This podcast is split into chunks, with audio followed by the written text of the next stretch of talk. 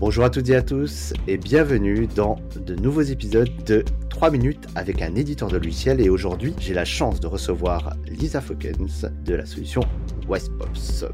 Alors Lisa, pour ce dernier épisode avec toi, on va parler des 5 bonnes pratiques pour utiliser des pop-ups sans nuire à l'UX, l'expérience utilisateur. De quoi s'agit-il? Alors, comme nous l'avons vu dans les épisodes précédents, les pop-ups sont très efficaces pour inciter vos visiteurs à effectuer une action sur votre site. Mais le premier réflexe qu'on peut avoir concernant les pop-ups, c'est de penser qu'ils gênent l'expérience utilisateur. Eh bien, pas forcément. En fait, cela dépend du pop-up, de la stratégie et de la cible en question. Nous allons donc voir dans cet épisode 5 et 5 bonnes pratiques à appliquer pour optimiser vos taux de conversion sans nuire à l'expérience client. Et c'est parti pour la première bonne pratique, Lisa. Quelle est-elle? Alors la première bonne pratique, euh, c'est de segmenter votre audience et de penser au parcours client. En fait, grâce aux données que vous collectez sur les visiteurs de votre site, vous savez si c'est la première fois qu'il vous découvre, s'il a déjà regardé ou acheté l'un de vos produits, s'il est déjà un client fidèle chez vous, s'il a abandonné son panier ou s'il est là suite à l'une de vos publicités.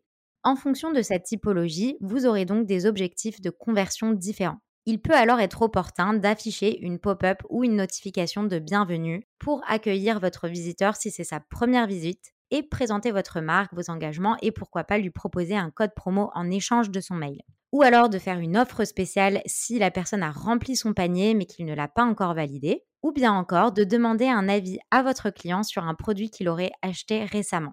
Je ne le répéterai jamais assez, ciblez vos campagnes pour améliorer l'expérience client. Vous aurez de meilleurs résultats, c'est promis. C'est bien noté et super bon tips. Et on passe à la deuxième bonne pratique. Quelle est-elle? Alors la deuxième bonne pratique consiste à choisir le bon timing. En gros, laissez passer un délai raisonnable avant de déclencher vos campagnes push type pop-up. En effet, si vous proposez à un visiteur de s'abonner à votre newsletter sans lui laisser le temps de parcourir votre site, il passera très certainement son chemin en fermant la pop-up, voire dans le pire des cas, quittera votre site. On a ainsi remarqué qu'attendre une ou deux pages vues augmente significativement le taux de conversion de vos campagnes opt-in mais d'autres éléments peuvent être pris en compte, comme le pourcentage de la page à défiler ou lorsqu'un visiteur est sur le point de quitter le exit intent. Dans la même veine, n'affichez pas une campagne pop-up sur chaque page ou à chaque visite.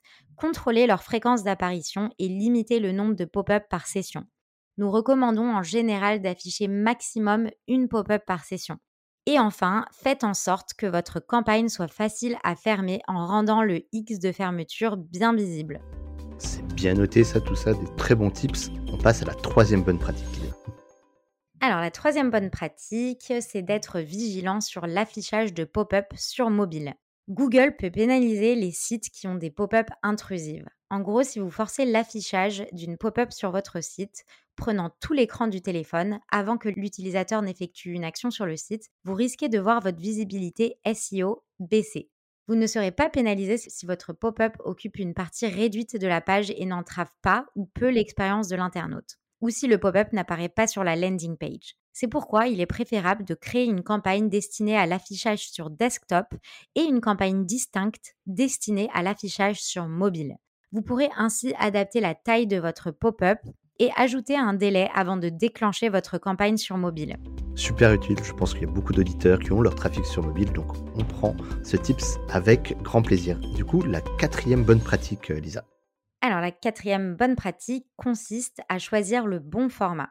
Donc concernant la forme, quel type de pop-up faut-il utiliser? Ici, tout va dépendre de votre objectif et la visibilité que vous souhaitez donner à votre message. La fenêtre pop-up est parfaite pour être sûr que votre visiteur voit votre message. Si vous souhaitez faire passer un message sans interrompre votre visiteur, préférez une top bar. C'est plus discret et moins intrusif.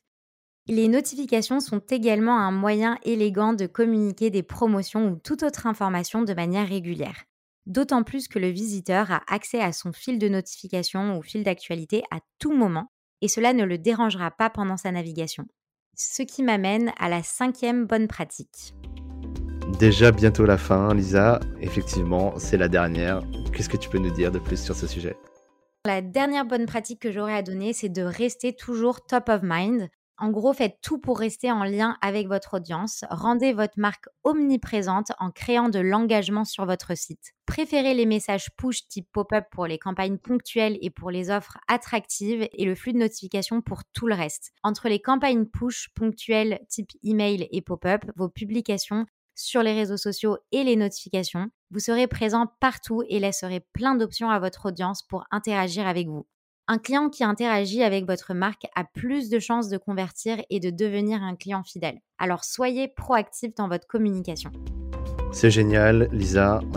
concentrer 5 bonnes pratiques vraiment à utiliser sans modération. Et peut-être pour conclure, quelques mots pour ponctuer cet épisode, Lisa. Donc pour conclure, à chaque étape du parcours client, vous avez l'occasion d'être convaincant, mais n'oubliez jamais que la personnalisation est la clé. Si vous voulez aller plus loin, je vous invite à vous rendre sur un article qui regorge de conseils actionnables. 10 bonnes pratiques pour booster la conversion sans nuire à l'expérience client et on mettra toutes ces informations dans la description de l'épisode. C'était les 5 bonnes pratiques pour utiliser des pop-up sans nuire à l'UX, donc l'expérience client. Merci beaucoup pour ton temps, Lisa, et ces 5 épisodes passionnants. À très bientôt et on donne rendez-vous sur Westpop. Merci David.